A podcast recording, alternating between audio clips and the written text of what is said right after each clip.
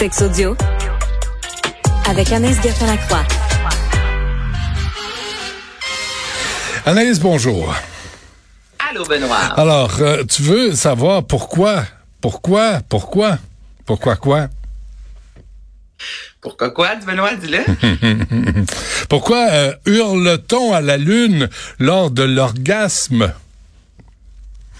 Hurle-t-on à la lune? Hey, le, le, terme, là, le vrai terme, je l'avais, je l'avais entendu celui-là, c'est la vocalisation copulatoire. Okay? Oh, Donc, c'est joli. le terme lorsque l'on ben oui, c'est joli, hein, lorsque l'on fait du bruit pendant euh, nos débats sexuels. Et il y a plusieurs raisons. Et ce qui revient à plusieurs reprises, Benoît, c'est pour euh, encourager et stimuler. Parce que plusieurs personnes se demandaient, et il y a des psychologues qui ont répondu, entre autres, et des sexologues, de est-ce que c'est plus physique, est-ce que c'est plus euh, psychologique? Et c'est règle générale psychologique. Donc, le but, c'est d'encourager et de stimuler. On veut rassurer notre partenaire.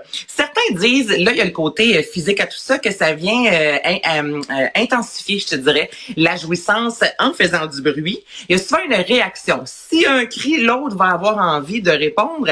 Et où il y en a également qui disent, j'ai de la difficulté à respirer lorsque je suis vraiment dans des débats sexuels. Donc, d'ouvrir la bouche et de lâcher quelques cris, c'est une belle façon de respirer. Donc, la pornographie est là, Benoît, mais c'est vraiment loin en bas là, de la liste parce que souvent, certains, euh, puis on s'en était déjà parlé, on va tenter de reproduire, je te dirais, ce que l'on voit euh, dans les euh, dans la pornographie. Donc, oui, il y en a, mais ce n'est pas ce qu'on retrouve en tête de liste. Et là, il y a des il y a, il y a une limite. OK, on parlait hier là, justement de hum, c'est quoi le terme qu'on utilisait toujours, pas les règles. Avec euh, qu'est-ce qu'on dit Benoît? À, pro- Aide-moi. à propos de...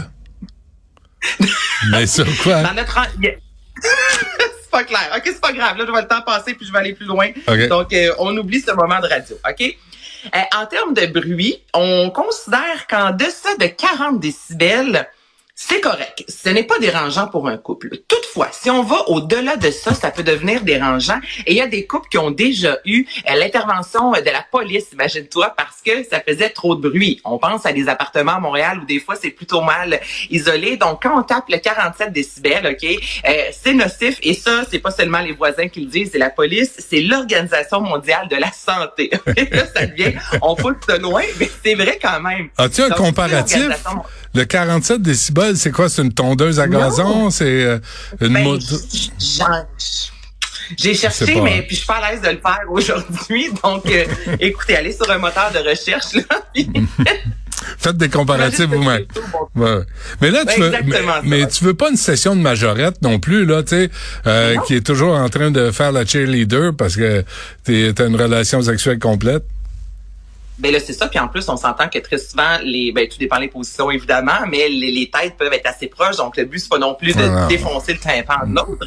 Mais fun, ça. ça reste que 40 décibels, OK, ça, c'est c'est ce que l'Organisation de la santé dit, c'est le soir, après 20 heures. Si on est exposé à plus de 40 décibels en termes de son, là, évidemment, on oublie si on va dans un club, exemple, mais à la maison, avec notre partenaire, ça peut euh, générer des troubles du sommeil, des risques euh, cardiovasculaires accrus, donc ça peut vraiment être dangereux. Et le jour, on pourrait être exposé à 50 décibels tout au plus. Donc, on peut crier, on peut faire du bruit, mais pas trop parce que ça peut être nocif pour notre santé et la police peut venir à la maison. Puis on peut avoir une amende, un amende hein, pour Ah ça. oui? Donc, on parle de nuisance publique. Ouais. Ah, Lâche-moi. Euh, mais et c'est pas bon pour les tympans, hein? Faites, pas ça près d'une oreille parce que c'est pas c'est pas c'est pas agréable. C'est tout Voilà. pour ça? OK. Euh, le, le, tout pour ça. Oui, le, parfait. Mais mais il faudrait trouver un comparatif. Là. 40 décibels, ça ressemble à quoi? Je vais trouver Ah, ça. Benoît. un lave-vaisselle, me dit Tristan. Il a, il a appelé sa Oh, conjointe. encore là, il y en a des vieux qui font beaucoup de bruit. De plus en plus, les lave-vaisselles sont supposés être silencieux. Plus tu payes cher, moins il fait de bruit, on s'entend. Ah ben c'est vrai, c'est vrai. Fait que c'est pas la même chose lors de, en tout cas bref. Euh, le Rainbow Kiss, c'est quoi ça? Le Rainbow Kiss, le baiser arc-en-ciel. Et je vais vous laisser là-dessus en ce vendredi si jamais vous avez envie d'essayer ça euh, ce week-end. C'est un échange de fluides corporels, OK, Benoît? Et c'est souvent une pratique qui se fait entre un homme et une femme. Donc, on fait la position du 69. Et le but, le, le- le plaisir dans cette, dans cette pratique-là, c'est oui, faire le 69, mais on doit faire ça lorsque la femme a ses menstruations, OK? Donc, quand je parle de mélanger des fluides corporels, la femme a des menstruations, donc l'homme garde le sang dans sa bouche. La femme, de son côté, fait de même avec le sperme. Et le but, c'est d'échanger par la suite un gros French et d'échanger ces fluides corporels-là. Et c'est ce que l'on appelle, j'avais jamais entendu ce terme-là, le Rainbow Kiss. Et là, évidemment, il y a des professionnels qui disent faites attention parce que on parle quand même de sang. Donc, on s'entend qu'il peut y avoir, euh, on peut transmettre, euh, bon, le VIH, l'hépatite, oui, la gonorrhée, l'herpès, syphilis, mais euh, ça peut quand même devenir dangereux. Donc, c'est une... c'est le fun, hein, c'est appétissant. c'est comme... Personnellement, je trouve pas ça appétissant, mais si je t'en parle, c'est que ça existe. C'est que ça existe, ouais, c'est ça. Le, fond et trouve un plaisir à tout ça. Donc, le Rainbow Kiss, lorsque je disais ça, le baiser arc-en-ciel, moi, je trouvais que ça avait l'air, c'est un peu comme le petit baiser papillon là qu'on se fait sur la joue avec les cils. Mais c'est un peu moins, euh, un ou un peu plus, tout dépend. Plus salissant, hein? Plus intense. Très, très populaire. très populaire en Transylvanie, paraît-il, mais euh, ça, c'est des données que j'ai pas. Hey, on finit la semaine là-dessus, hein, le Rainbow Kiss. C'est quelque chose. Celle-là, celle-là, je la, je la trouve. Puis en plus, faut que tu sois comme synchronisé dans tout ça, là. Tu sais, faut que. Ben, faut, faut, il faut être synchronisé. Faut que tu t'entendes, faut que ça s'adonne, tu sais. Écoute OK, ben merci pour... Euh, c'est tout. As-tu passé une bonne semaine, toi? T'es-tu correct? Tu vas bien? Moi, je vais très bien. Bon, parfait. Absolument. Tu sais que je suis toujours inquiet, hein?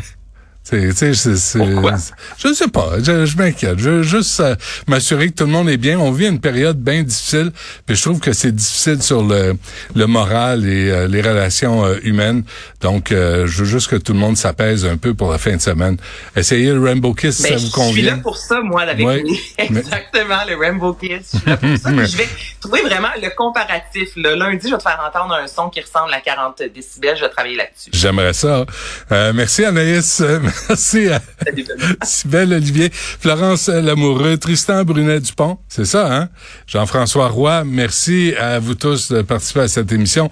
On se reparle lundi.